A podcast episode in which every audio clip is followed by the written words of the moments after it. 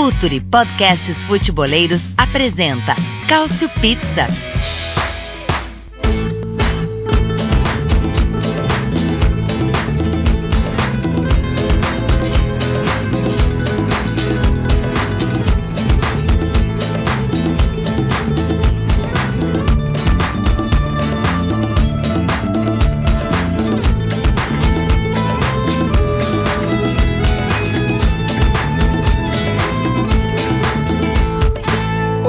Sejam bem-vindos a Cautio Pizza, episódio número 59, hein? Estamos chegando já na. na já, já, vamos poder entrar de graça nos ônibus daqui a pouco, né? Daqui a pouco a gente vai poder bater os 65, vai pegar aí a, a gratuidade. Mas enquanto a gente não chega lá, hoje um, um episódio número 59 muito recheado de Liga dos Campeões, né? Não tem como ser diferente, a gente está gravando nessa quarta-feira à noite depois já do fim da rodada. É, algumas pessoas comemoram resultados, né? Algumas pessoas na Itália têm o que comemorar, mas a verdade é que nenhum time italiano venceu nessa rodada, nessa segunda rodada da Liga dos Campeões. Então vamos entrar um pouquinho mais a fundo para saber o que se comemora. Agora, o que não se comemora, a gente sabe, é, quem pôde acompanhar Juventus e Barcelona já vai saber do que a gente está falando, né? Não há nada do que comemorar nesse jogo do ponto de vista do, do, do, Juventino, a não ser que você seja um rival do Juventus. E aí há aquele prazer em ver a velha senhora tomando um, um piau. Mas de qualquer forma, a gente vai falar muito da Liga dos Campeões, um pouquinho da Europa League, se der, porque tem alguns jogos interessantes também da Europa League. E hoje é, eu nunca estou sozinho, mas hoje estou especialmente bem acompanhado, né? Além do, do, do nosso quórum habitual, recebendo aqui um amigo, uma pessoa que eu admiro muito. O primeiro jogo que eu comentei, ele estava lá. O primeiro jogo que eu comentei foi um Benfica e Naval, Campeonato Português. Agora o ano já vou ficar devendo.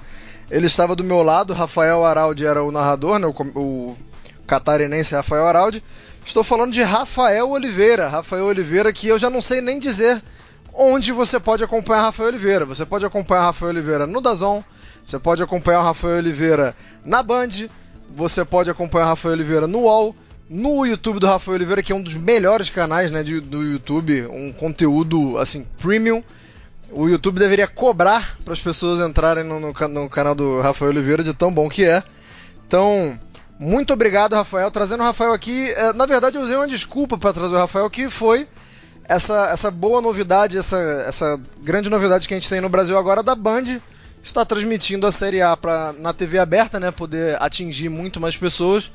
Então trouxe o Rafael Oliveira para falar da Série A, da, da, Champions League, mas muito obrigado, Rafael, por, por comparecer aqui, por colaborar com a gente hoje. Pô, eu que agradeço. Valeu pelos, pelos exageros aí, inclusive. Lembro da, da transmissão lá atrás, no esporte interativo. Realmente são vários lugares atualmente, né? É, pra galera no exterior também tem feito jogos do Campeonato Brasileiro pro exterior, enfim. Ah, vai, cada, abraçando tudo que aparece, né? um pouquinho de cada coisa. Mas um prazer estar aqui com vocês, um prazer fazer parte desse papo que é sempre de alto nível também. É isso, Rafael Oliveira, que durante um, um curto período é, foi meu vizinho na redação, né? Um pouquinho antes dele sair. Talvez explique alguma coisa, né? Talvez ele tenha saído porque o vizinho era um mala mas era meu vizinho na redação. Chegamos a, a, trabalhar um pouquinho juntos, eu como produtor dele, ele como comentarista. Uh, dividimos muito, muitos PFs. Lembro que o PF vinha embrulhado num papel rosa, roxo, era um negócio de maluco. Sim. Espero que você esteja se alimentando melhor, Rafa. Inesquecível. Eu diria que eu sinto falta daquele PF, porque realmente era um grande momento da redação e a redação era sensacional. O, o clima da redação também. E esse PF era o PF de todos os fins de semana, né? Então, me lembro até hoje do gosto, certamente, daquele prato, até porque quase sempre era o mesmo. E salvava a gente nos finais de semana. E até porque você ficava conversando com a comida muito tempo depois de comer, né? Que ela ficava ali tentando subir, a azia era certa. Mas obrigado mais uma vez aí, vamos passar pro, pro resto do time. Ele que é o sócio fundador, tem a carteirinha 001 aqui do Culture Pizza é o homem que teve essa ideia maluca em que todo mundo embarcou, Myron Rodrigues. E aí, Andy, agora. Feliz aniversário, né? A gente tentava. Boa, ficou uh, mais experiente, né? A gente sabe que no futebol italiano, quanto mais velho, melhor, igual vinhos, né? Uh, feliz de estar aqui contigo, feliz de estar com o Rafa, que é um cara que a gente tem uma admiração gigantesca pelo trabalho, pelo, pelo respeito que tem com o jogo. Tem o Caio, grande elenco hoje. Eu, você, de novo, o Ambrosini correndo no meio de craques, tamo junto. Ambrosini tem título aí que muita gente não tem, rapaz. Grande Ambrosini. E você já deu o spoiler, o terceiro integrante aqui da mesa, que eu não sei se é redondo ou não, cada um tá na sua casa, respeitando o distanciamento. É, Caio Bittencourt, seja bem-vindo, boa noite, Caio. Olá a todos, é uma honra, eu me sinto, é, ao lado do Rafa, do Myron e do Anderson, me sinto como o máximo Odo naquele time do Milan, campeão da Champions de 2007. É um pouco complicado, mas a gente corre para tentar compensar. Beleza, e antes da gente começar, pô, tamo bem, né? Tem um Odo, tem um Ambrosini, ninguém quer pô, tentar chegar no ensino um gatuso, né? Vamos, vamos, vamos, subir o nível aí, gente. Mas antes da, começar, da gente começar, Meron, é, diz pra gente como é que o pessoal pode apoiar esse projeto do Future aí que tá sempre trazendo tanta coisa boa, então merece ser recompensado por isso. Cara, apoia.se barra Future lá, com 12 reais você consegue apoiar a gente, ter direito a conteúdo exclusivo, participar de um grupo WhatsApp lá mais restrito, que a gente fica falando de futebol, e, cara, são dois reais, não tá podendo ir pro bar, não tá podendo. Não tá podendo beber com os amigos, economiza numa cerveja que tu pode beber em casa, apoia o trabalho dos guri, que estamos aí há quatro anos já falando de futebol, o apoio de vocês é sempre muito importante. É isso, gente. Vamos apoiar porque projeto bom tem que ser apoiado, né? Tem que ser valorizado. Agora, sem mais delongas, vamos ao primeiro assunto, né? É, dentro da Liga dos Campeões vários assuntos, mas o mais importante, acredito eu, pelo impacto e pelo tamanho também, né? A derrota da Juventus para o Barcelona. É, vamos começar. Temos três integrantes aqui, mas também temos uma na Itália. Ou seja, o programa hoje a casa tá cheia. E cheia não só no, no quantitativo, né, na qualidade também. A Clara Albuquerque acompanhou o jogo diretamente lá de Turim, né, do estádio é, pôde falar com os jogadores, né? Então ela vai trazer aqui um, uma palavrinha rapidinha pra gente, a impressão dela, como ela viu esse jogo e, e, e, como os outros viram, né? Como, como Turim e como a Juventus encara o que aconteceu. Amigos do Cautio Pizza, saindo neste momento do Allianz Stadium, aproveitando para passar um pouquinho para vocês como é que foi essa partida aqui da Juventus, a primeira derrota do Pirlo. Para quem está escutando agora, já com certeza digeriu um pouco, mas para os torcedores da Juventus ainda foi um baque. A sensação é que, por mais que não tivesse ainda jogando muito bem, era uma Juventus que evoluía. E hoje, pela primeira vez, a sensação foi exatamente a contrária, de que foi uma Juventus que eh, deu passos atrás. Eu conversei com o Danilo após a partida e ele foi muito, muito realista, né? E disse: em algum momento a vitória, a derrota ia chegar. A gente esperava que fosse um pouco mais à frente, mas ela iria chegar de qualquer forma. Então, é, é um pouco por aí. É natural que um time que esteja mudando tanto e que tenha como técnico é, não só um novato, mas também um, um técnico que muda né, o, o, que, o que se pensava na última temporada, que pro, propõe uma nova forma de jogar. Então é natural que demore tempo, absolutamente é, compreensível por parte da torcida, e aí, claro, vendo já repercussão nas redes sociais, né? Porque lembrando que o jogo não teve público, é, mas a torcida esperava que hoje fosse aquele momento da Juventus se provar, né? De ser um primeiro teste grande, sem Cristiano Ronaldo, e a Juventus decepcionou. E aplausos ao Barcelona, que fez um muito bom jogo, com Lionel Messi, né? Realmente numa daquelas noites. Então, é, é isso por aqui. Bom debate por aí. Outra hora eu volto para falar um pouco mais desse projeto do Pirlo, que eu contei para vocês, enfim, nas minhas redes, que eu, eu comprei o projeto dele. Mas um passinho atrás por agora. Muita calma nesse momento. Um beijo, gente. Um áudio extra depois da minha despedida, porque esqueci de falar de Morata, mas preciso falar. Três gols impedidos, inacreditável. Ok, tem um pouco de azar, mas tem também um pouco de falta de, eu vou chamar dessa forma, falta de ensinamentos. Alguém precisa realmente trabalhar isso no Morata, não é desde agora, né? Vamos lembrar, isso já acontece é, desde antes, enfim, por exemplo, no Atlético de Madrid. Então é algo pro senhor Morata ficar de olho. Ele que tem a confiança da torcida, tá? A torcida gosta muito do Morata, foi muito questionado, principalmente pelos torcedores do Brasil, é, quando o Morata chegou, de que, enfim, não era um jogador para Juventus e tal, mas por aqui ele tem a confiança do técnico, a torcida que gosta muito dele, ele é muito querido pela outra passagem e de fato quando esteve aqui ele jogou bem e ele vinha bem, tá, nesse início de temporada. Mas hoje realmente esses três impedimentos complicaram a vida da Juventus. Agora sim eu me despeço. Beijo, gente. Tá aí então a Clara trazendo o relato dela, é, conversou com o Danilo.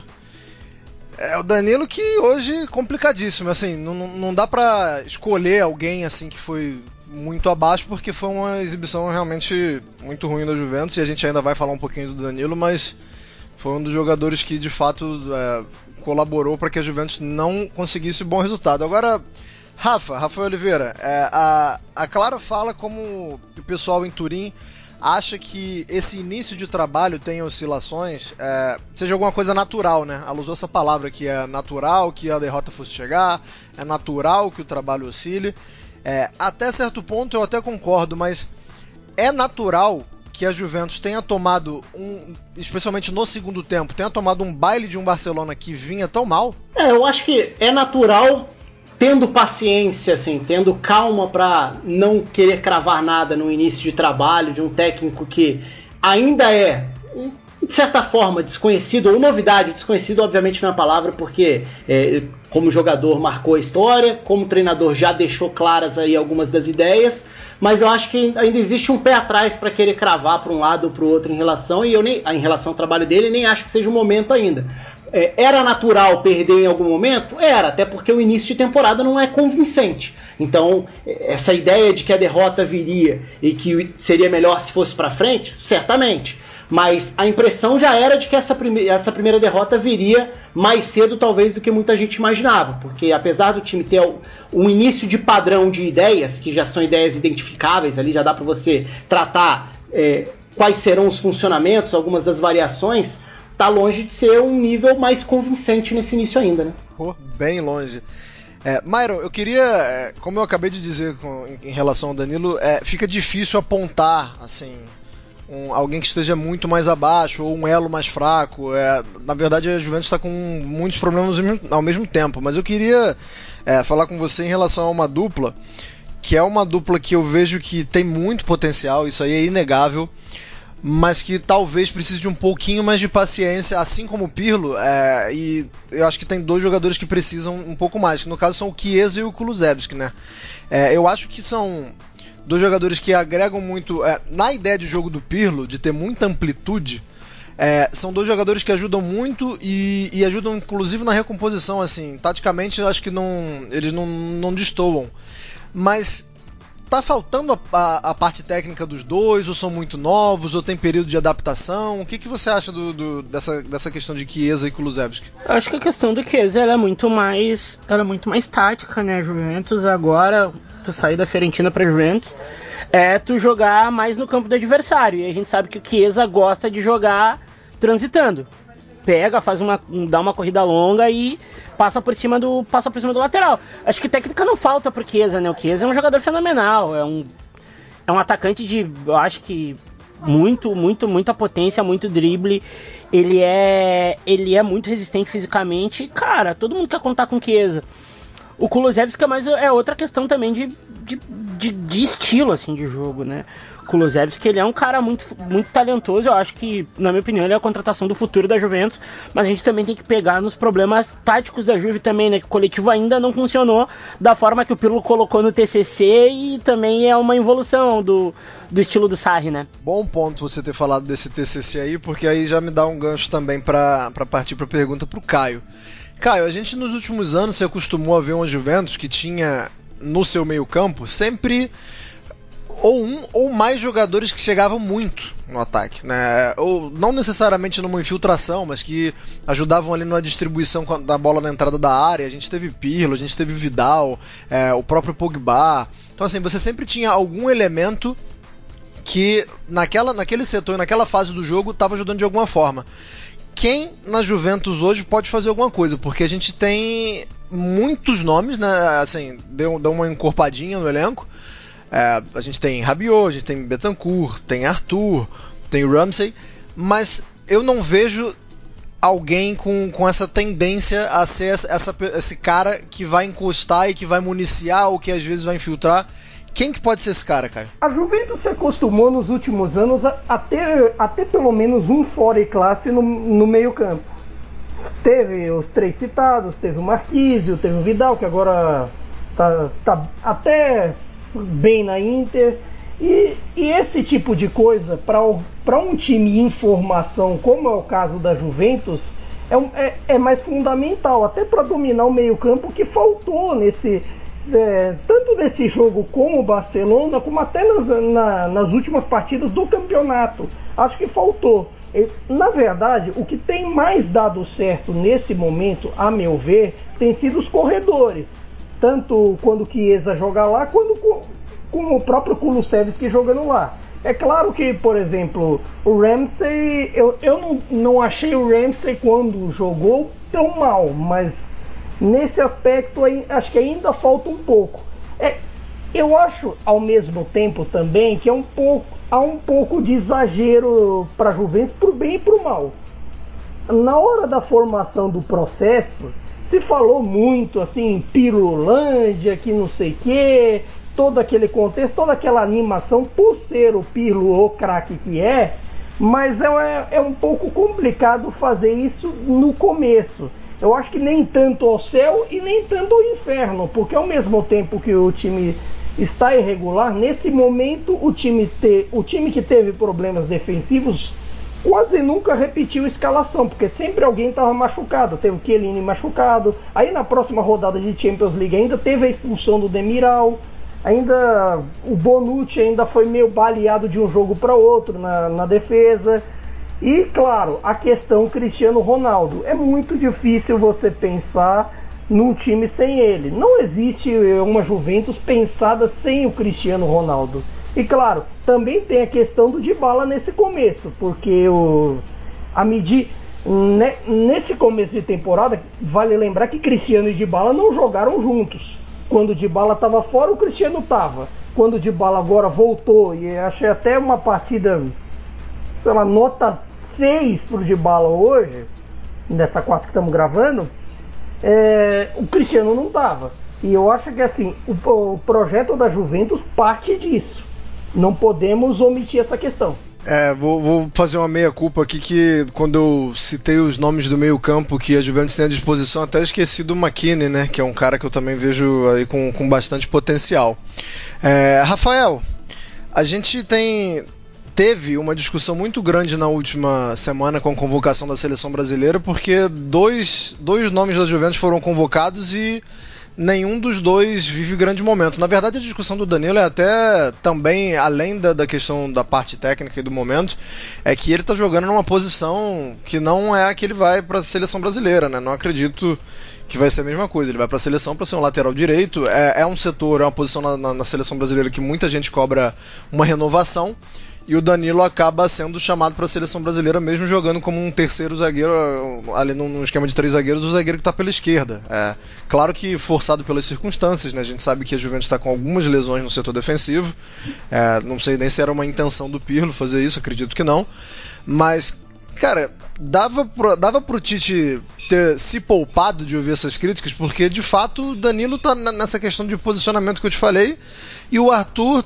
tá longe de estar tá na, na, na, na, melhor fase né, da, da, carreira dele. É, eu acho o Arthur até mais questionável do que a do Danilo. A do Arthur realmente não, não vi muito cabimento nesse momento. A única justificativa é a não convocação do Bruno Guimarães por causa de seleção olímpica.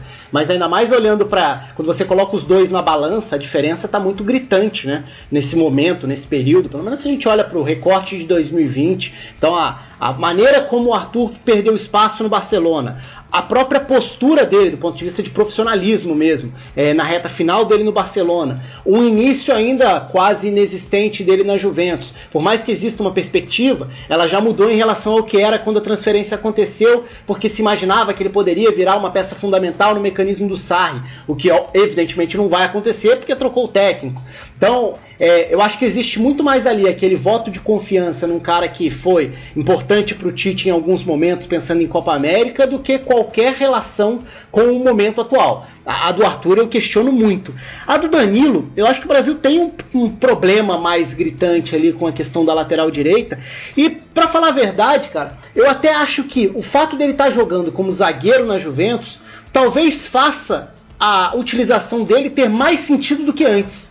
Porque eu questiono a, a capacidade técnica mesmo do Danilo para ser um jogador de seleção. Acho que ele não correspondeu, ele não atingiu o nível que se esperava depois que saiu do Porto, nem no Real Madrid, nem no Manchester City. É até engraçado ele agora passar a fazer o papel de um lateral que fica como um terceiro zagueiro, porque se imaginava isso no primeiro momento dele no Guardiola, também no, no Manchester City, acabou não acontecendo, não foi uma variação usada de uma forma minimamente frequente. Agora, o fato dele ficar como um terceiro zagueiro na hora do, da estrutura ofensiva pode ter alguma relação ou pode até aproximar um pouco mais o papel que ele vai ter de um lateral direito que vai atacar por dentro na seleção. Se a gente pensar no mecanismo agora do início das eliminatórias que o Tite usou, o corredor esquerdo é do Renan Lodge, o lateral direito fica por dentro, não vai ser exatamente como um terceiro zagueiro, vai ser numa faixa um pouco mais avançada por dentro, como um, um terceiro meio-campista ali, com Douglas saindo à esquerda e ele fica como esse meio-campista à direita acho que pode até fazer mais sentido. Então eu questiono tecnicamente, mas acho que taticamente essa versatilidade que talvez ele ganhe jogando como zagueiro, ficando mais por dentro, talvez até acrescente para a ideia que o Tite tem. Mas de novo, assim, é a opção dos sonhos, é o lateral ideal, é o cara que tem que estar tá na seleção titular? Definitivamente não. Mas acho que talvez ele até ganhe uns pontinhos com o Tite nessa função que está fazendo com o Pino. Rafa, como sempre, um otimista, né? Tentando ver o, o lado bom e, e, conceitualmente faz sentido mesmo, porque a, a, fragilidade técnica tem falado tão alto que, que me deixa mais ressabiado. Por último, eu vou jogar uma pergunta muito simples para os três e aí quem quiser falar, quem quiser dar opinião, pode falar. Álvaro Morata, o que falta para o Morata conseguir fazer um gol que seja validado? Falta sorte? Falta um pouquinho de concentração?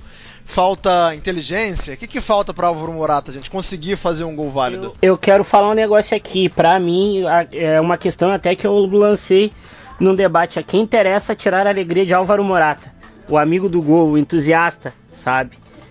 O Morata, cara, ele é muito, ele é muito bom, cara. Eu gosto muito do Morata. O Morata tem muita presença, né? Nada refinado tecnicamente, sabe?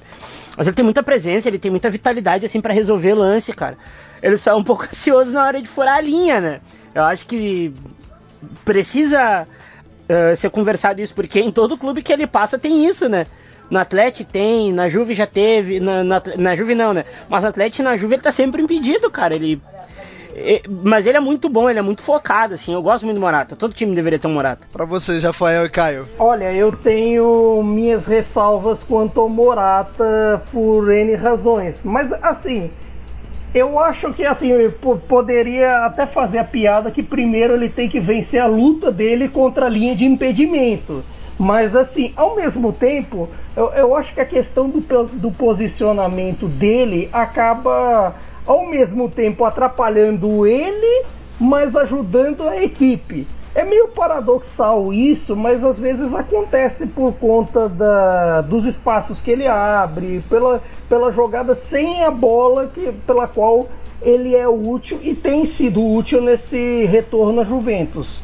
Mas ele precisa vencer a luta contra a linha de impedimento. É difícil, mas um bom atacante, um atacante de nível, tem que vencê-las com certa frequência. Rafael Oliveira, que eu me lembro, vou, vou revelar aqui, era o maior fã de Álvaro Morata que eu já conheci durante certo período. Na época que ele surge no Real Madrid, lembro que, que Rafa, inclusive, chamava ele de Moratinha. O que, que você pode falar do, do, do seu querido Moratinha? Não, Moratinha é eterno, inclusive, né?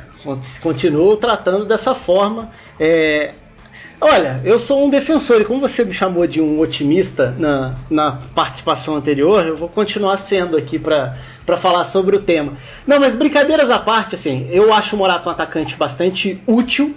Ele não conseguiu dar o um passo adiante na carreira quando foi cobrado dele que ele fosse um protagonista ou goleador confiável, a referência do ataque. E o status dele na Juventus não é esse. Então eu acho que isso é positivo para ele. Agora, o ponto para ele agora, é essa questão da, dos impedimentos, eu acho que ela é engraçada mesmo, porque isso quase sempre foi uma virtude dele. Não ficar impedimento 500 vezes e ter 200 gols anulados. Talvez aí o problema esteja no VAR, que vai anular todos agora. Mas o fato dele ser um, um, um constante incômodo para as defesas, por ser esse cara que o tempo inteiro quer romper a linha de marcação e dar opção de passe em profundidade, era uma das maiores, maiores virtudes dele. Então, apesar de ser um jogador alto, ele não era um jogador parado, pelo contrário, ele era um jogador que dava essa alternativa de romper a linha de defesa. Isso é bom para um time que quer se movimentar, que quer abrir espaços, ter um jogador que dá a oportunidade de criar espaços. É, é bom. Agora, é claro que quando começa a existir um padrão de um impedimento atrás do outro, você não consegue fazer gol porque está sempre um pouco na frente, também é algo a ser trabalhado, a ser treinado. É, eu acho que é uma virtude dele ter essa leitura de se projetar para tentar o tempo inteiro furar a defesa, mas aí é uma questão, não sei se de, de ajuste, de treino, de entrosamento, mas para transformar isso em um benefício, não um problema. É, Morata que o, o Mr. Chip até trouxe o, uma estatística, né? Quem não conhece o Mr. Chip é um espanhol que fenomenal, traz números muito interessantes no, no Twitter. E 10 gols anulados nos últimos 10 meses pro Morata. Ou seja, é, como o Rafa usou bem a palavra aí, é um padrão. Agora, saindo do, do, da cabisbaixa Juventus, a gente vai falar do outro jogo do dia.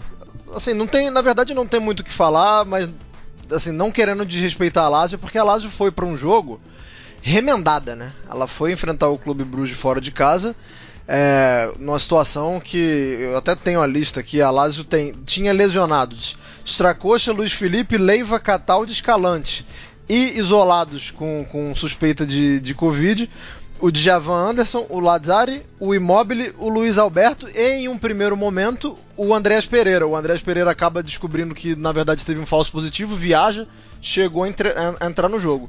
Então, assim, diante. O Immobile assim, também. Diante... O Immobile também jogou. Isso. Não foi lá grande coisa, mas jogou. Diante do, do, desse cenário é, de cataclisma na Lazio, um empate fora de casa contra o Clube Bruges não foi um mau resultado. Mas, Caio, é, a gente comentava aqui antes de, de, de começar a gravação.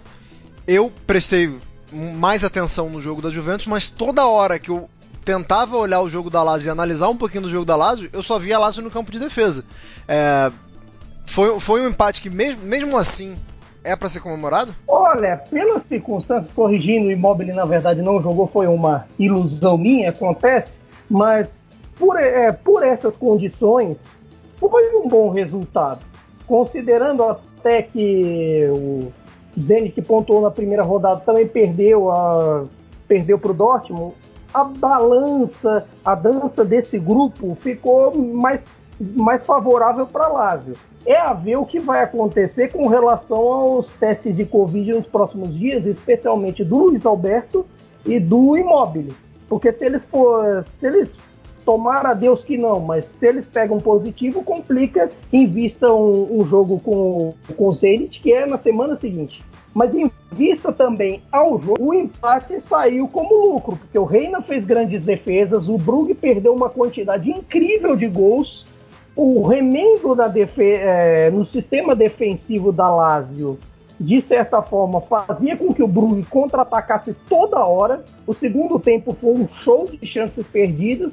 E claro, também vale dar uma cornetada pelo porque o jogo, até aquele momento, até aquele pênalti tolo que o Patrick fez do 1 a 1 do gol de empate do Van Aken, é, de certa forma a Lazio tinha um pouco mais controle, até criava antes, contra-atacava. O próprio gol do Tuco Correia na jogada do Marucci foi um pouco disso. Teve um pouco teve um pouco dos avanços, os passos que o Brugge deu até aquele momento, mas depois do gol de empate, à medida que foi o gol de empate no fim do primeiro tempo, o segundo tempo um Deus nos acuda. Aí nesse momento é um ponto a ser comemorado. É isso, a Lazio perdeu algumas oportunidades. Te teve quando estava 1 a 0 ainda para a Lazio, o Fares recebe um lançamento, ele e o goleiro e ele pisa na bola. Então, complicado, né? Mas é isso, assim, nem, nem vou pedir opinião da Lazio aos outros amigos, porque foi um jogo, assim, muito condicionado pelas condições em que a Lazio foi. É, a gente ainda vai falar bastante de Lazio aqui, até porque na primeira rodada foi um time que me surpreendeu positivamente, não pela vitória, mas pela postura, assim, de, de tentar usar os alas sempre no campo de ataque contra o Borussia Dortmund. É, o Simone Inzaghi correndo riscos que muitos talvez não imaginassem que ele fosse correr. Agora, voltando no tempo, indo para as partidas de, de terça-feira, né? A gente teve um jogo que era muito, muito é, esperado, né? Por, por, quem gosta de assistir futebol. É, nem tanto pela galera alternativa, é, galera que, que estuda mesmo e, e, gosta de um bom jogo, que foi Atalanta e Ajax. É, o Rafa até fez um vídeo desse, desse jogo no canal dele. É, eu vou te perguntar uma coisa, Rafa, que tá, tá é, era, era um confronto muito tático, né? É, a gente tinha muita curiosidade de saber como cada time ia encaixar nas virtudes dos outros, mas é, a, a pergunta que eu tenho para você ela, ela, é mais do ponto de vista mental e emocional. A Atalanta ela sofre gols, quando ela sofre gols, ela sofre gol de rajada, né? Com a Ajax agora, ela sofre um gol aos 30 e aos 38. Na derrota pro Napoli, derrota não, né? No atropelo contra o Napoli é, tomam gols 23, um aos 27 e um aos 30. E no jogo que da Atalanta que talvez mais gente tenha assistido, que foi na eliminação da, da Champions League passada, também foram dois gols ali é, no final do segundo tempo, ambos já depois dos 45. É, a gente sabe que o time da Atalanta ele está disposto, e aí leia-se Gasperini, né, está disposto a sempre correr risco. Mas será que isso já, já não se torna um padrão muito incômodo? Que seja um time que não saiba sofrer um golpe e, e, aí toma outro golpe de novo? Não, não é esquisito isso? É, eu acho que pode ser visto da, das duas formas. É, olhando como um padrão, preocupa. Agora, a Atalanta eu acho que tem muito a ver com o, o final que você mesmo falou, assim, a questão do Gasperini o futebol da Atalanta só é dessa forma e só funciona e só encanta porque é um tipo de jogo que constantemente vai ter que correr risco. Então não existe tanto controle se não for com 100% de concentração, de encaixe, de intensidade. É, acho até diferentes os casos. Os casos, por exemplo, contra o Napoli, a Atalanta realmente foi atropelada no primeiro tempo. Então o Napoli passou por cima da Atalanta, era um festival de finalizações. A Atalanta não jogou, não encaixou defensivamente. Contra o Ajax, o jogo era equilibrado, não, é, não foi um jogo confortável para a Atalanta, e aí acho que está uma diferença também em relação à, à maior parte dos jogos. A gente quase sempre vê a Atalanta causando desconforto aos, aos, adversários. Nesse jogo contra o Ajax, eu não senti a Atalanta confortável no jogo. Muito também pelas virtudes do Ajax. Acho que essa, aí estava a graça do jogo. Né? São dois times que vão tentar ir para cima e não tem muito, é, muita conversa em relação a isso. Mas é, tem o lado da possivelmente da questão da concentração, eu acho que a Atalanta teve dificuldades defensivas mesmo, principalmente no setor do Rateboer para parar o Anthony, por exemplo, nas costas dele, entre Ala e Tolói por aquele lado, já que por dentro o Romero estava muitas vezes batendo com o próprio Tadic, né, o City estava batendo muitas vezes com a Sina Traoré, então a, a Atalanta teve mais dificuldade para encaixar com o quarteto ofensivo do Ajax nesse caso especificamente. Mas ao mesmo tempo, foi um jogo em que a Atalanta criou chances. E aí já que a gente está falando sobre o lado psicológico, até mais do que o lado tático, eu, eu, vejo grandeza também na forma como a Atalanta tem mostrado maturidade para quem está há pouco tempo competindo nesse nível, para encarar adversários poderosos de frente, e nesse caso específico do Ajax, até para voltar de uma situação complicada e voltar para o jogo. E o Malinovski chegou a ter a chance de virar o jogo, inclusive. Teve uma finalização da entrada da área que, com a qualidade de batida na bola que ele tem, poderia ter sido gol do 3 a 2 Então acho que foi um jogo que realmente não esteve no padrão da Atalanta, mas não acho que tenha sido um jogo de um desastre maior, não. Contra o Napoli, eu realmente acho que foi. Assim como contra o PSG, para voltar no outro exemplo que você citou, acho que ali tem uma diferença muito maior, evidentemente, na questão individual, de como o adversário pode te castigar e de como o ritmo tende a cair fisicamente também à medida que o tempo passa. E se você não está no seu limite físico, o tipo de jogo que a Atalanta se propõe a fazer mais dificilmente vai se manter. E aí fica mais difícil administrar. E ainda teve toda a aleatoriedade do, dos personagens envolvidos na, na, vitória do PSG naquele dia e tudo. Mas eu acho que são tipos diferentes de, de, jogos da Atalanta dentro do ambiente europeu. Chega, não vamos mais lembrar daquele jogo contra o PSG que, que meu coração já, já, já começa a falhar aqui. Myron, a gente teve. É, nessa semana, sim, é, nessa semana. É, a gente ouviu o, o, o Luiz Roberto Demúcio, né, o narrador da, da, da Rede Globo, ah, inclusive sou fanzaço dele, falando que o Pedro é melhor que o Lewandowski. O Pedro é melhor que o Duvan Zapata, para começar a, as comparações?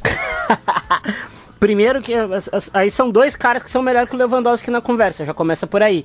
Pedro é melhor que o Lewandowski porque o Pedro faz gol de 1 a 0 na carreira. O Pedro deve ter muitos gols de 1 a 0 e o Zapata faz gol decisivo. Então os dois já são melhores que o Lewandowski.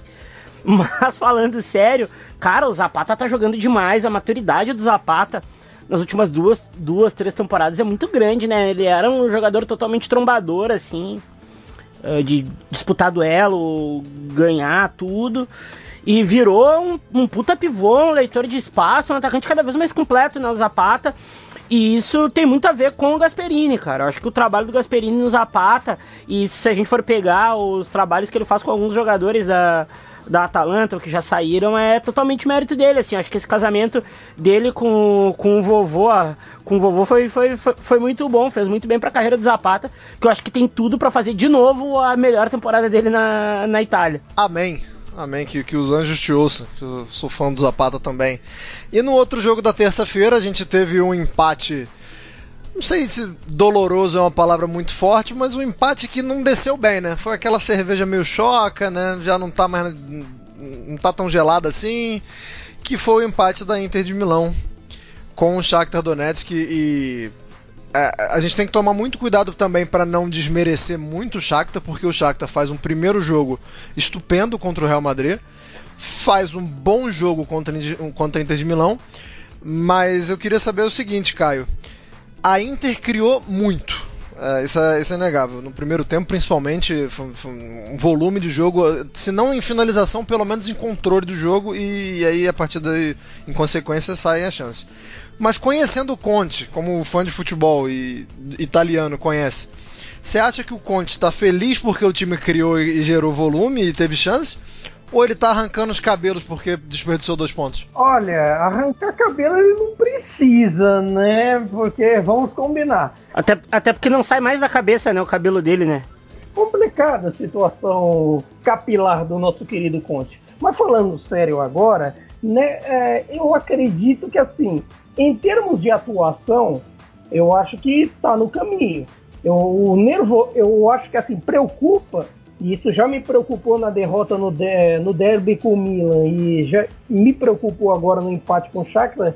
O nervosismo que o ataque tem quando as coisas dão errado, quando nem sempre o gol não sai, quando o goleiro começa a pegar tudo e e as, e as coisas não saem do jeito que, que se espera. Aí isso me preocupa um pouco. Mas a nível de atuação eu não achei tão problemática, mesmo porque ainda a Inter tem o que reclamar. Eu achei aquele lance no Lukaku claramente pênalti. Pênalti, pênalti, com certeza pênalti. Com certeza pênalti. Foi tão desastrosa quanto a arbitragem do Giacomelli em Milan e Roma, mas esse é outro assunto. Dito isso, é, o fato do Real Madrid ter, empa ter empatado com o Gladbach amenizou um pouco. Por outro lado, é, você ir num grupo da morte e, decidir a vida contra o Real Madrid, porque esses dois jogos são, claramente são uma decisão de vida, é muito complicado e periga até assim na temporada como o Conte vai trabalhar, trabalhar nessa questão para parar o Real Madrid e ao mesmo tempo dar, botar o time nos trilhos na Série A. Eu acho que assim é, é, é, o principal fator a se discutir. Jogar bem, eu acho que as coisas fluem. A questão é botar a bola na casinha. É isso. E em relação ao nervosismo e não colocar a bola na casinha, é, Rafael, é, o Lautaro Martinez ele já tinha ficado no banco na, na partida contra o Mönchengladbach, né? ele entra no intervalo e a Inter começa com, com o Lukaku o Alexis Sanches. Ontem é, perde um gol que não costuma perder, né, num rebote já na pequena área. Ele estava um pouco desequilibrado, mas não, não, não creio que seja o, o suficiente para justificar o, o, gol perdido. É, eu tô, e, e, tem a questão do nervosismo que o Caio falou também. Uma, o Lautaro Martinez, primeiro, ele está merecendo ir para o banco. Segundo, você acha que vai azedar um pouco mais essa. É, porque ele já parece ter uma relação assim não sei se é uma relação difícil com o Conte, né? Mas uma relação em que um tá sempre tendo que ceder um pouco pro outro. Então, como é que você vê isso assim? Ele tá merecendo? Será que o Conte vai ter vai ter essa, esse, esse, pulso firme de botar ele no banco? Como é que você vê a situação do Lautaro? Acho que o Lautaro tá abaixo, claramente, né, do que jogou, principalmente na temporada passada. Eu só não vejo ele indo pro banco como uma, uma saída meio automática, porque eu ainda acho que ele é importante para o Lukaku no funcionamento da dupla. Apesar disso não estar tá acontecendo tanto, porque a Inter nessa temporada ela tem conseguido, e até dentro dos méritos do próprio jogo contra o Shakhtar, né, um dos méritos que a Inter tem tido é conseguir controlar o adversário e se colocar no campo de ataque com muita gente.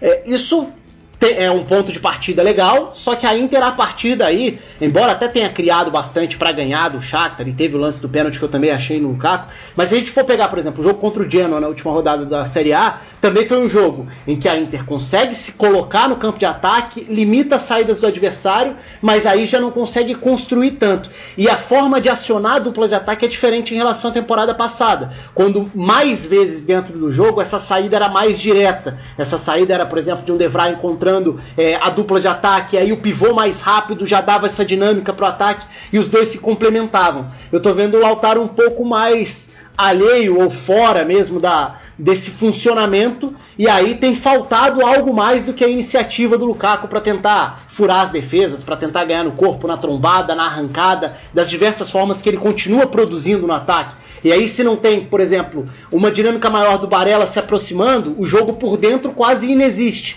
porque o Eriksen também não está conseguindo render. Então, assim, tecnicamente o Lautaro está abaixo. Acho que isso passa um pouco por ele, a frustração dele é muito nítida, a irritação em alguns momentos também mas eu ainda não sei se é o momento para ir para o banco porque eu não vejo uma alternativa confiável também. Eu ainda não consigo ver, por exemplo, um Alex Sanches com uma regularidade para justificar a titularidade. Mas acho que dentro dos jogos é mais do que justo que, que se alterne. E tem um porém também, né? Porque o, Ale o Alexis agora voltou de lesão. Ele estava com os seus problemas físicos no começo de temporada. Se não me engano, teve Covid também.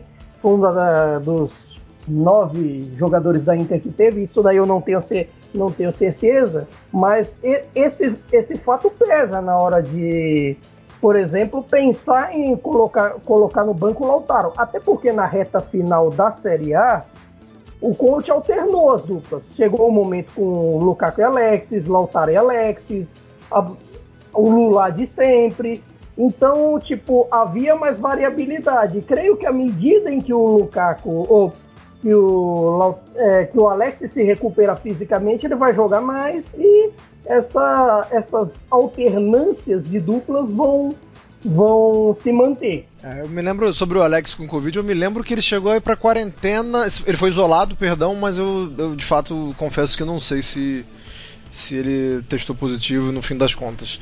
É, Myron, o, o Rafa falou de um jogador aí que foi bom que ele me deu o gancho é, o Barella, ele, ele tem um crescimento assim exponencial, um crescimento absurdo, mas é um jogador que segue pecando na hora de finalizar. A bola na trave dele foi uma coisa linda, é uma, era uma chance difícil, dois homens do Shakhtar é, em cima da linha, ele consegue pegar um voleio ali depois de um cruzamento do Lukaku, botou na trave. Porém, ele teve uma chance bem clara de gol. É, você acha que é justo cobrar que o Barella também tenha esse faro, também tenha essa precisão? Ou o que ele gera de jogo, o que ele carrega de bola, o que ele é, cria de oportunidade já é, já é ele, já, ele já é pago para isso. Cara, eu acho que a gente tá, se a gente for exigir coisas do coisas ofensivas do Barelá, é também é, até a gente desconhecer coisas que o Barelá não, não faz, né? O Barelá nunca foi um goleador, assim. Mas é outro jogador que tem, uh, tá evoluindo muito para ele ser completamente influente e completo no meio campo. É mais um acerto do Conte. Era o, a gente até na temporada passada, lembra, a gente conversava muito sobre ele e o Senzi juntos. Agora é ele, o Vidal e o, Sen, o Brozovic e o Senzi tentando ficar inteiro. São três, eh, são jogadores que muito facetados. Eu acho que o Barelá, cara, o Barelá vai acabar virando um jogador que se encosta muito no ataque, né? Aí vai ter também para a, a margem de melhora dele no, no passe final, assim, ele ser mais agressivo uh, na fase ofensiva. E se der para ser um finalizador, ótimo. Aí a gente vai ter um meio-campo de nível mundial, né? Que eu acho que pode acontecer, mas mais na frente ainda. Mas eu acho que o momento atual do Barelá, na minha opinião, assim, ele é, um, ele é o melhor meio-campista do Internacional. Boa, palavras fortes. O meio-campo com Brozovic e com com Vidal, o, o, garoto tá, tá muito bem mesmo. E o Brozovic joga muito. O Brozovic joga muito, nossa. É isso. É, para fechar aqui sobre a Liga dos Campeões, não exatamente essa, É, vou, vou bater um papo aqui com o Rafa sobre o seguinte: ele até gravou um vídeo desse, sobre isso no canal dele no YouTube, que a UEFA ela entregou né, o relatório técnico anual que ela faz né, das competições e, e é, é, um quadro que conta com muitos, muitos bons profissionais, né? O Roberto Martinez, tem o, o Cosme Contra, enfim, muito, muita gente entendida mesmo e, e profissional. É, analisa a temporada da Liga dos Campeões e, e, o relatório da temporada passada foi entregue essa semana. É, mas, Rafa, eu quero, quero perguntar para você o seguinte: é, como apareceram as equipes italianas nesse relatório? Porque eu vi que o relatório falou muito, na verdade, de, conceitos, né, de como as equipes vinham jogando. Na verdade, é um dos principais focos de, desse relatório, né? Falar sobre as principais tendências. É, mas eu queria saber como o, o, os times italianos apareceram nisso aí, como se eles foram tiveram algum tipo de protagonismo. A Atalanta principalmente, né? A Atalanta foi bastante citada por, por dois aspectos que estão entre os principais. O relatório é muito legal, né? É um, tem muito conteúdo de qualidade, é bom ver esse tipo de produção vindo de, de uma entidade, então da, da UEFA e ao mesmo tempo vindo de profissionais que trabalham no meio, porque às vezes existe aquela coisa do é, de muita gente que olha como se a gente tentando analisar jogos, analisar o futebol, tentar aprofundar em alguns aspectos, estivesse falando sobre um idioma que não é o idioma de quem está inserido no meio. E esse tipo de relatório sair da UEFA com treinadores de seleções, com ex-jogadores de Champions, isso acho que acaba dando um respaldo legal para muitos desses assuntos que a gente trata no dia a dia de análise. Então, assim, é, a Atalanta foi é, a principal personagem, sem dúvida, entre os times italianos no relatório, porque ela é utilizada como exemplo em alguns dos principais focos. Um deles, utilização de três zagueiros como ferramenta ofensiva. Então, formas de atacar a partir de três zagueiros. A gente sabe que a Atalanta usa muito. Os seus zagueiros pelos lados triangulam, se projetam com alguma frequência dentro do estilo de jogo do Gasperini. É, chega até até uma menção do trabalho do zagueiro central também, é, podendo encorpar o meio-campo. Isso foi feito por um dos, dos caras do relatório, não lembro exatamente quem foi, mas citando a Atalanta nessas possíveis variações a partir dos sistemas com três zagueiros para atacar, fugindo um pouco daquele clichê batido, principalmente no Brasil, né, a ideia de três zagueiros como algo defensivo. Um outro aspecto que a Atalanta também é citada é a questão da pressão no campo de ataque. Então, a forma como é, a, a, equipe pressiona, e no caso da Atalanta com encaixes muito bem definidos né, para essa pressão, a partir dos dois atacantes, já geralmente marcando, é, encaixando individualmente nos dois zagueiros e iniciando a partir dali todo um efeito de encaixes longos. Então, não exatamente pelos encaixes longos, eles até são citados, mas mais pelo número de roubadas de bola no campo de ataque. Esse também foi um aspecto muito citado, porque se dá pra gente falar que o relatório, o relatório é muito longo, né? São 108 páginas, com algumas mais individuais, né? algumas mais de clubes individualmente, outras mais genéricas, mas nos aspectos mais genéricos do jogo, os principais tópicos do relatório passam por pressão, maneiras de superar a pressão adiantada, o futebol como um jogo cada vez mais de você aceitar correr riscos para ter maiores recompensas. E os gols vão sair, seja superando a pressão de um adversário ou roubando a bola lá em cima. Três zagueiros como mecanismos para atacar e quebrar essas, essas estruturas de marcação adiantada e também papéis de laterais. É, nesse, nesse aspecto, nem me lembro de, de alguma citação a laterais nos, dos times italianos, até porque se a gente for falar da Atalanta, não são exatamente laterais. A própria Inter caiu cedo na Champions, então também não, não entra nesse tópico e também não jogaria com linha de 4 na defesa. Enfim, acho que esses são os principais tópicos ao falar dos times italianos ali no relatório. Um beijo então para a ala do Cautio Pizza que é contra a Atalanta. Não sei se você vai acreditar nisso, Rafael Oliveira, mas temos aqui alguns. Existe, viu, Rafa? Temos alguns fariseus nesse ambiente que, que, que são contra a Atalanta.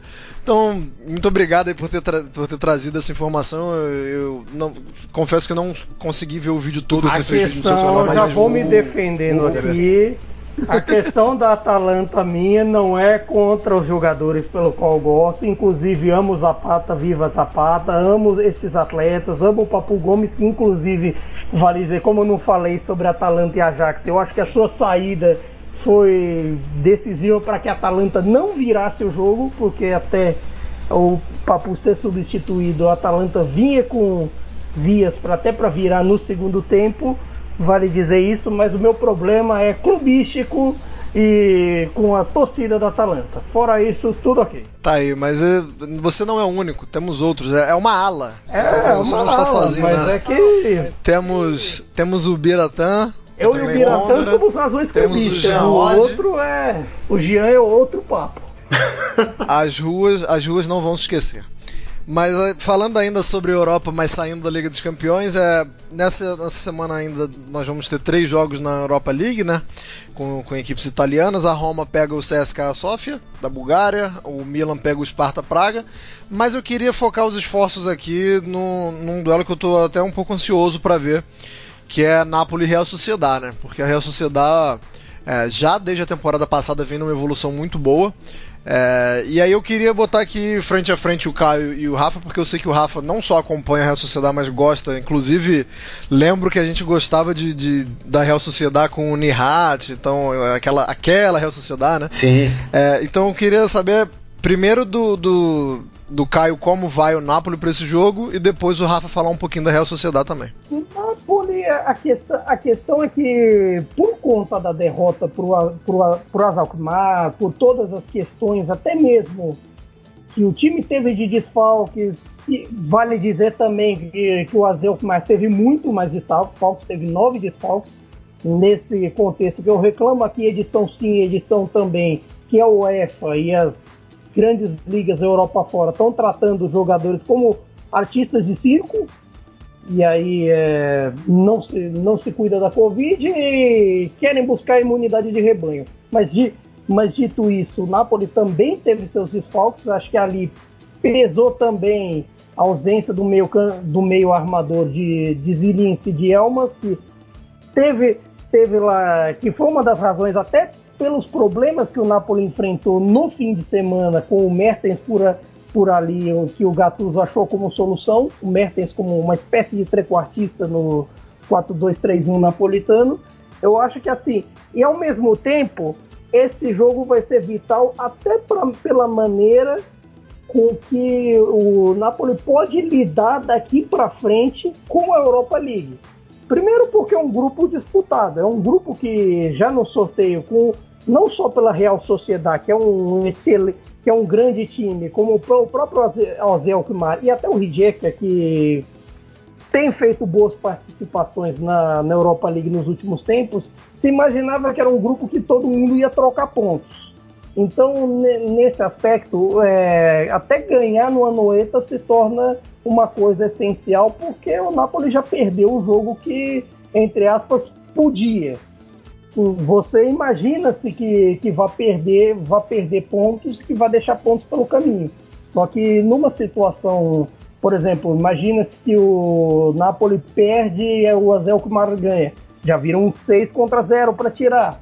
Vira uma situação um pouco mais complicada. E até por conta, por conta disso, é, eu, eu imagino que o Gattuso vai levar a sério a competição colocar um time mais forte, vá rodar o time, vá, dar, vá mesclando alguns titulares, mas vá dar ó, mais oportunidades a todos. Inclusive a Zilinski e a Elmas que voltaram de Covid ainda por causa daquele jogo com o Genoa. E a Real Sociedade, Rafa, que vem encantando na Espanha, com agora com um jogador que você é bem fã também, né, o Davi Silva. Já tivemos algumas discussões por causa do Davi Silva, que eu falava que ele tinha que chutar mais, que ele era é, um pouco. faltava um pouco de coragem no jogo dele, você sempre defendendo ele. Fala um pouquinho do que, que, que o Napoli pode esperar. É, aliás, essa, essa para mim é uma das grandes dúvidas, né? Porque, como ainda mais em fases iniciais de Europa League, a gente nunca sabe exatamente qual vai ser o tipo de escalação que vai a campo, acaba sendo mais difícil projetar. É, esse é um jogaço com as duas equipes entrando em campo com força máxima ou próxima disso, ou que tiver disponível. É, é um jogaço, é o jogo da, da Europa League nesse, nessa rodada. Porque são dois times que já mostraram capacidade para jogar muito bem. Né? É, se a gente for olhar no caso do Napoli, desde a temporada passada com o Gattuso, mas conseguindo se ajustar a alguns dos jogos grandes com sucesso nesse início de temporada já conseguindo alguns resultados expressivos também. E no caso da Real Sociedad é um início bem surpreendente até em termos de, de aproveitamento, de largada no campeonato, me surpreende. Perdeu o Odegar, que tinha feito uma temporada, principalmente o início da temporada passada dele tinha sido excepcional. depois ele tinha caído depois de alguns problemas com lesões, mas o Davi Silva é uma atração, ele é um, um facilitador, ele é um cara que enxerga o jogo de uma outra forma no meio campo. Mas a, eu, eu gosto de outras peças nesse centro do campo. Para mim é o ponto forte da Real Sociedade, é justamente essa faixa central. O Miquel Merino vem muito bem, já desde a temporada passada também. E é um jogador que pode tanto se, apro se aproximar de uma saída de bola para mudar um pouco a estrutura de saída ou se projetar em alguns momentos se infiltrar. O Yarzaba é um jogador que também tem uma grande capacidade para desequilibrar os jogos. Então, esses três em especial, né? É, se a gente for pensar aí, o Erzabal pelo lado, mas Davi Silva e Miquel Merino por dentro, acho que são os principais jogadores para a gente prestar atenção mesmo é, de uma Real Sociedade que tem mostrado a cada semana que é um time forte. E é um trabalho muito bom o do Alguacil, desde a temporada passada, conseguindo resultados bastante relevantes. O time da Real Sociedade que me chama a atenção por uma coisa muito curiosa. É, um, é uma das maiores concentrações de jogadores canhotos por metro quadrado, né? Tem muito jogador canhoto na Sociedade, um tanto quanto curioso. Myron, vou sair da, da Europa League e vamos para a Copa Itália, que hoje a gente teve alguns confrontos e temos agora é, a quarta fase com, com alguns jogos legais. Eu vou jogar os principais para você aqui. Eu imagino qual você vai escolher, mas aqui o meu trabalho é apresentar e botar as cartas na mesa. É, dos confrontos decididos, eu vou trazer só os principais, né? Porque convenhamos, né? Alguns não não tem tanta não são tão atrativos assim. Mas a gente tem agora na quarta fase, por exemplo, Cagliari e Verona. A gente tem o Dinese e Fiorentina. E, a gente tem aí a, a menina dos olhos, né? Que é a Sampdoria e Genoa. Teremos um, um derby della lanterna já nessa quarta fase qual, qual você tá mais ansioso para ver aí? Óbvio que pro Derby de la Lanterna, que é sempre um jogo de péssima qualidade devido ao momento dos dois clubes que dura bastante, né? Uh, a Sampdoria, cara, é um time que eu quero ver com mais calma nessa, nessa temporada, porque trocou o treinador, né? Tá agora lá o. É o. Me fugiu o nome, já treinou todo mundo. Claudio Ranieri. Claudio Ranieri. E, cara, o Ranieri ele costuma fazer times honestos, cara. Não é, não é nada de muito brilhante, assim mas acabou ganhando a Premier, mas na Itália, por exemplo, a Roma dele era honestíssima. Eu quero ver, assim, e talvez contra o pior de ano dos últimos, sei lá, 10 anos. Vai ser, vai ser bem, vai ser bem divertido de ver. Bacana que todo ano que a gente grava a gente fala do pior de ano dos últimos 10 anos, né? Ano que vem teremos Olha novamente. Vamos, vamos fazer uma defesa. Essa Sampdoria já tem, tem feito bons jogos. Sim, Fez sim. um bom jogo contra Lazio no 3 a 0 fez um, bom, um grande jogo contra a Atalanta no 3 a 1 de repente é que o Genoa também vive cheio de problemas, só que é que agora contratou o Maran, que é assim, até os 40, nos últimos campeonatos, até ele fazer os 40 pontos, o time jogava como nunca. Depois disso, esquece. Vídeo Cagliari da temporada passada. Mas, de repente, esse, esse ano, até pela necessidade de genuína dos 40 pontos, pode vir algo interessante. Vamos ver, a gente sempre espera pouco do Genoa por conta dessas instabilidades. E também o Genoa a gente também espera sempre demissões, né? É uma, uma diretoria que gosta muito de, de, de trocar tudo.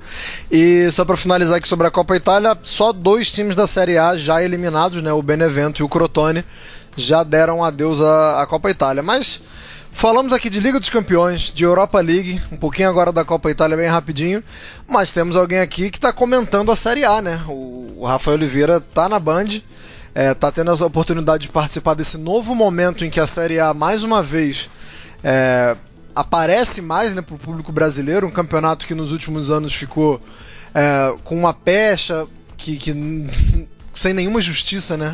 As pessoas gostam de rotular e acaba pegando, mas um campeonato que vem evoluindo muito nos últimos anos. Não é só por causa do Cristiano Ronaldo, tá? Pelo amor de Deus, não é por isso que o campeonato ficou melhor. É, é, essa é uma análise rasa demais. Mas queria saber do Rafa como está sendo comentar a Série A na Band, porque é, é diferente, né? Eu queria saber de você, na verdade, as diferenças de você comentar numa TV fechada e ter um canhão de audiência, como é a Band, por exemplo.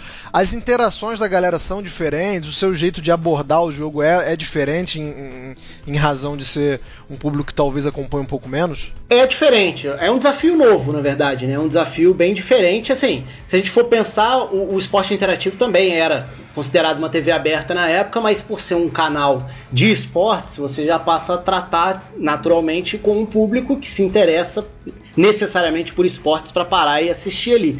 Então a linguagem é outra. Tem uma, uma questão de adaptação, sim, é, que acho que tem sido o maior desafio e ao mesmo tempo acho que é um ponto legal, porque é, às vezes não vai ser a análise mais aprofundada como poderia, não vai ser a, a o olhar mais tático, como seria de repente num, num outro formato de transmissão, numa transmissão de, na TV fechada ou numa plataforma de streaming como no Dazon, mas você pode trazer mais curiosidades, às vezes alguns aspectos que para parte do público até podem ser é, histórias ou estatísticas ou um currículo ou alguma curiosidade já conhecidos, mas você acaba tendo que pensar também num público mais amplo. E aí esse mais amplo vai para todos os sentidos, né? De fato tem públicos completamente diferentes assistindo. É, é um desafio diferente, cara. É, é legal. É, acho até que tem muito a ver com o que você falou antes sobre o campeonato. Acho que o momento do campeonato ajuda muito também para tentar essa retomada na TV aberta.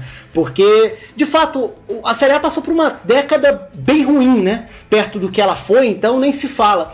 Existe um lado, uma ligação um afetiva, uma memória do público brasileiro em relação ao campeonato italiano, como a referência do fim de semana, o campeonato dos grandes clubes, o grande campeonato do futebol mundial, como foi durante muito tempo.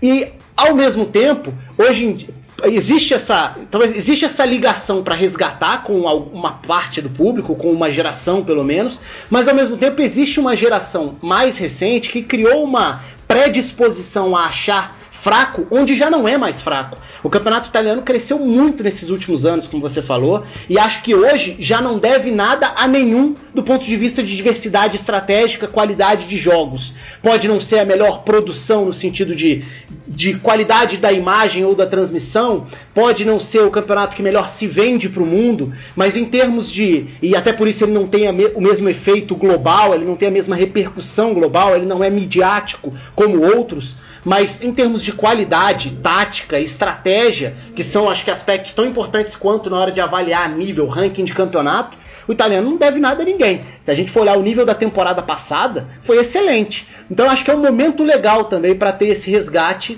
do, de um campeonato que historicamente é muito importante, que está voltando a ser dentro desse cenário europeu e que e para um público que se interessa. Então é diferente, assim. É, a, tem mais gente. É diferente também na, na questão do público que, que você está atingindo. Então, o público já mais de TV fechada e, e, tal já era um público que, que conhecia e esperava um perfil meu de transmissão. O na TV aberta vai ser um, mais um meio termo. Acho que eu, eu não vou abrir mão do meu estilo de transmissão, mas eu vou tentar me adaptar para tentar chegar a todos os públicos, porque por experiência própria a gente sabe como uma transmissão de futebol ela é capaz de te atrair ou te é, ou ter o efeito contrário, né? Fazer você perder interesse por, por, um jogo. E eu acho que dá pra gente ir acrescentando informação, estatística, um olhar tático, até para ir mudando um pouco a forma do, do público como um todo se interessar pelo produto. É, é um desafio, mas é bem legal. É isso, e, também só para acrescentar que além agora da Band né, e da Sport TV, o Esporte Interativo na última semana também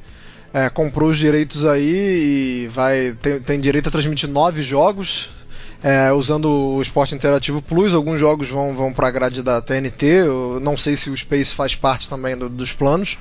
Mas, bom, fico feliz não só pelos amigos que eu tenho lá, mas é, se o futebol italiano está sendo disseminado no Brasil, é, é bom pra gente aqui do Cautio Pizza e, e para quem gosta de futebol italiano. Muito obrigado, galera. É, programaço. É, muito obrigado, Rafael, de novo. E, Myron, Pra, pra, obrigado, primeiro, por ter tido a ideia um dia de ter o Couch Pizza. Parabéns e volte sempre aí, viu? Cara, o volte sempre não tem que ser pra mim, o volte sempre tem que ser pro Rafa quando ele quiser voltar. Sabe, toda, toda quinta a gente troca uma ideia sobre o futebol italiano aqui, é só chegar. É da casa. Agradecer a vocês, né, pela parceria, tá comigo aí. 59 programas já, quem diria. Uh, bons números, pessoal assiste, assiste não, né? ouve, fala com a gente sobre. É, graças a Deus não falam que estão com saudade do meu Milan, né? Eles, eles respeitam muito o momento do clube. Eu só tenho a agradecer, gurizada. Tamo junto aí.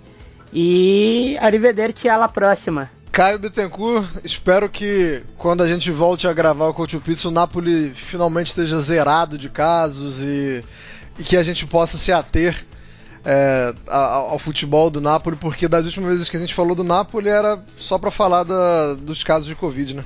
Exatamente. Por mais que, que tenha esse começo até de pontua, entre aspas, pontuação cheia, se você desconsiderar o ponto perdido, os pontos perdidos no WO, é, é sempre melhor você falar de futebol. Então, né, nesse aspecto, esperamos falar de futebol na, pro, na, próxima, na próxima edição, do, não apenas do Napoli, como do Milan, Juve, Inter, Roma, Lazio e com o menor número de casos de Covid possível. A pandemia não acabou. Aqui na Itália, em qualquer lugar, se cuidem. Outra coisa, fazer um jabá para a coluna semanal do Future. Nessa semana, é, nessa semana que sai o podcast, nós abordamos sobre a Udinese e a Rodrigo Depou dependência.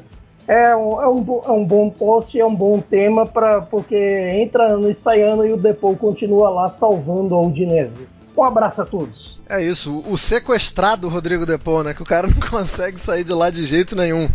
Rafa, mais uma vez obrigado e nunca é demais agradecer, como o Myron falou aí, volte sempre.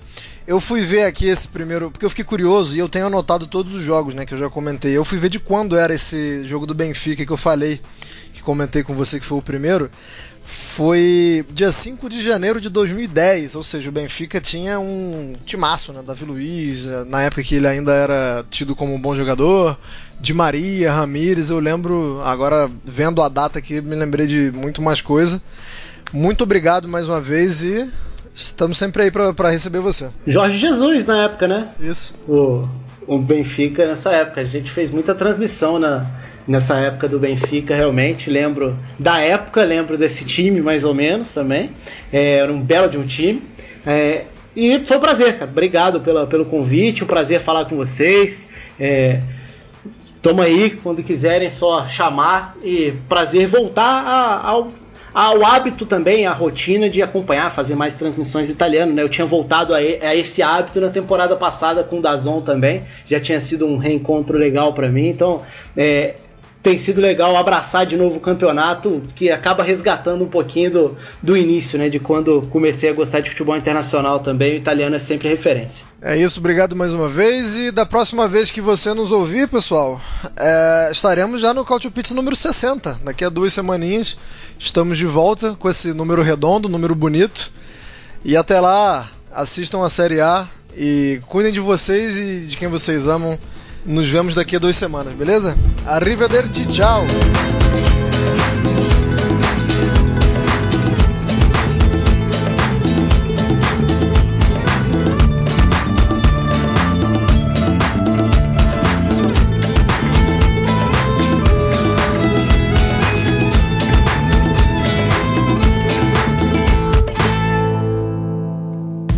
Futuri apresentou Cálcio Pizza Acesse www.futuri.com.br e pense o jogo.